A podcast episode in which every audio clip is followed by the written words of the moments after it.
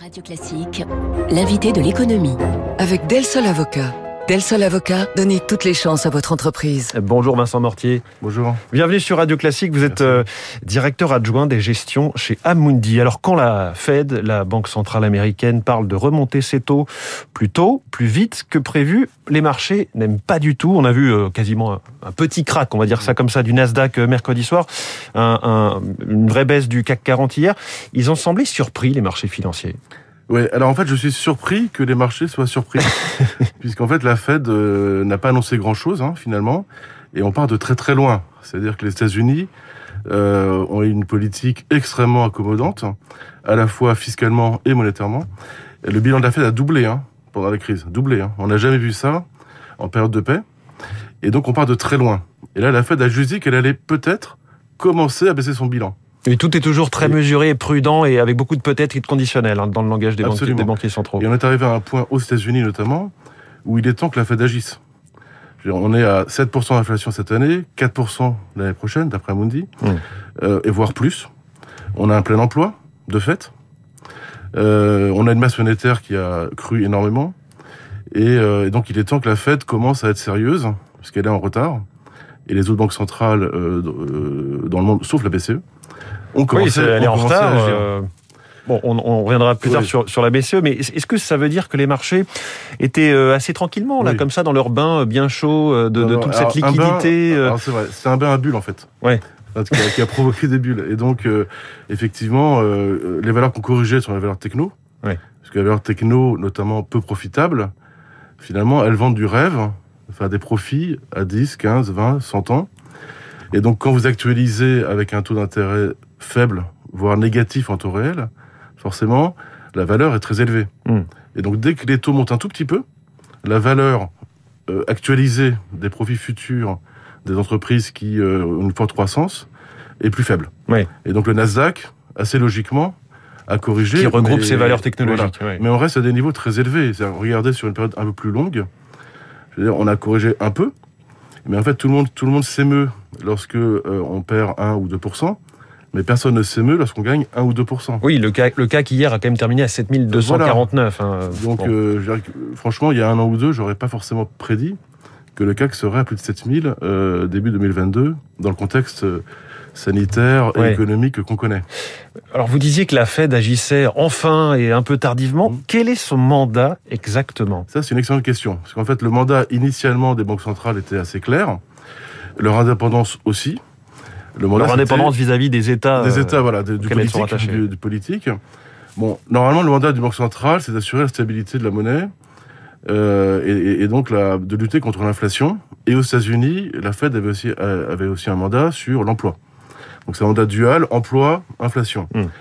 Le mandat commence à bouger, puisqu'en fait, euh, la Fed parle maintenant d'emploi inclusif et d'inflation sur une période longue sans dire très bien d'ailleurs c'est quoi une période longue. Donc on a rajouté des, des adjectifs. Voilà. Euh... Et, et, finalement, nous on s'aperçoit dans les faits que la Fed a un, mandat plus politique et que euh, les banques centrales, euh, à commencer par la Fed, et la, la, Banque du Japon a montré la voie, est un peu prise au piège, puisque les États ont besoin d'une politique accommodante pour se refinancer. Et je rappelle que le niveau de la, des dettes mondiales notamment étatiques, sont à des niveaux records. Oui. Et donc, Surtout euh, en sortie de pandémie avec le quoi qu'il en coûte. Et, exactement. Et donc cet argent magique, si je puis dire, il faut bien qu'il euh, soit euh, soit remboursé via de l'inflation, soit refinancé via des taux extrêmement bas. Et les taux courts, moyens, long terme, euh, notamment aux États-Unis, sont euh, en fait négatifs mmh. après inflation. Donc il y a un effet de levier finalement sur la croissance qui est favorable aux États. Mais on arrive dans une situation où les banques centrales n'ont plus le choix. Elles sont obligées. Et la transition euh, énergétique qui arrive oui. va coûter très cher et va devoir être financée en dette.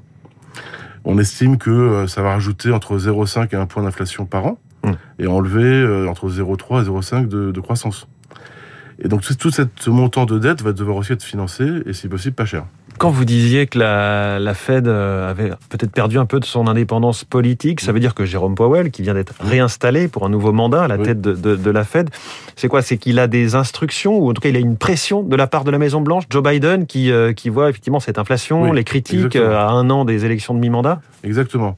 Euh, C'est-à-dire qu'il y a eu, euh, sur les, les mois précédents, en fait, le consommateur américain qui a pas mal souffert in fine. C'est-à-dire que le résultat de la crise, c'est quand même un accroissement jamais vu des inégalités, puisque les bulles de marché ont bénéficié au top 1% ou au top 10%. Mm.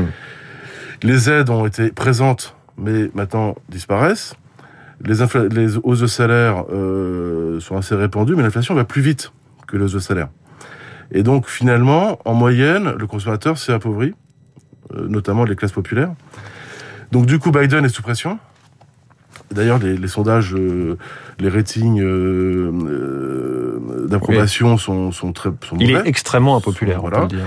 Et quand euh, les sondeurs demandent aux Américains, mais pourquoi est-ce que vous notez mal Biden Ils parlent de l'inflation et ils parlent des disruptions du marché du travail.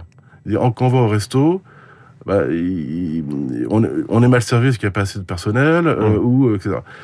Et puis, il y a un certain nombre de services qui sont pas accessibles. Donc, il y a un sentiment négatif, alors même que le consommateur consomme toujours, parce qu'il y a quand même, il y a quand même de, de l'argent qui circule. Néanmoins, Biden, euh, dans la perspective aussi des élections de mi-mandat, commence à se dire, bon, finalement, est-ce que la Fed est, est- est- est- est en contrôle ou pas? Et quand on a 7% d'inflation, là aussi, c'est quand même... euh, Oui. On est unique, obligé hein. en tout cas de parler et de, de Voilà. tenter d'avoir un impact. Euh, et on est allé sans doute un peu loin. Alors, juste, on avait chiffré la réponse euh, des autorités américaines face à la crise, c'était, c'était deux fois le montant de l'impact de la crise sur le, sur le PIB. Donc, ils ont, euh, à l'époque, c'était Trump, hein, Hmm. ils sont allés très fort, et sans doute trop fort. C'est comme si on avait mis euh, deux pansements sur euh, une même, Voilà. voilà, une même plaie. Et c'est pas pour autant qu'elle guérit plus vite. Oui. Alors, vous parliez du retard pris par la, par la Fed. J'y reviens, Vincent Mortier.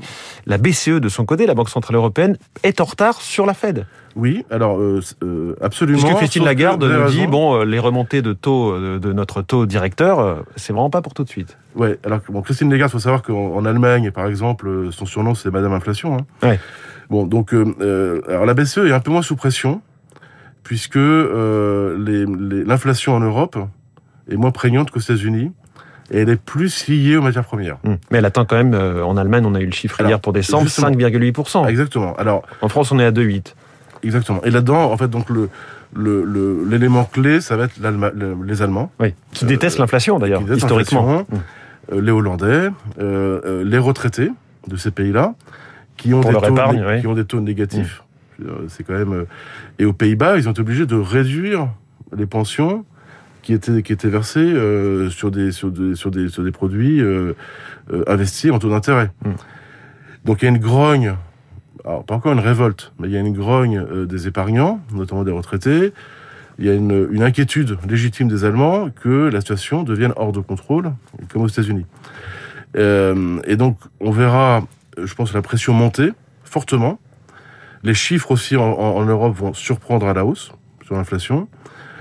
Euh, et donc, Christine Lagarde va sans doute être un peu euh, contrainte euh, d'envoyer des signaux différents.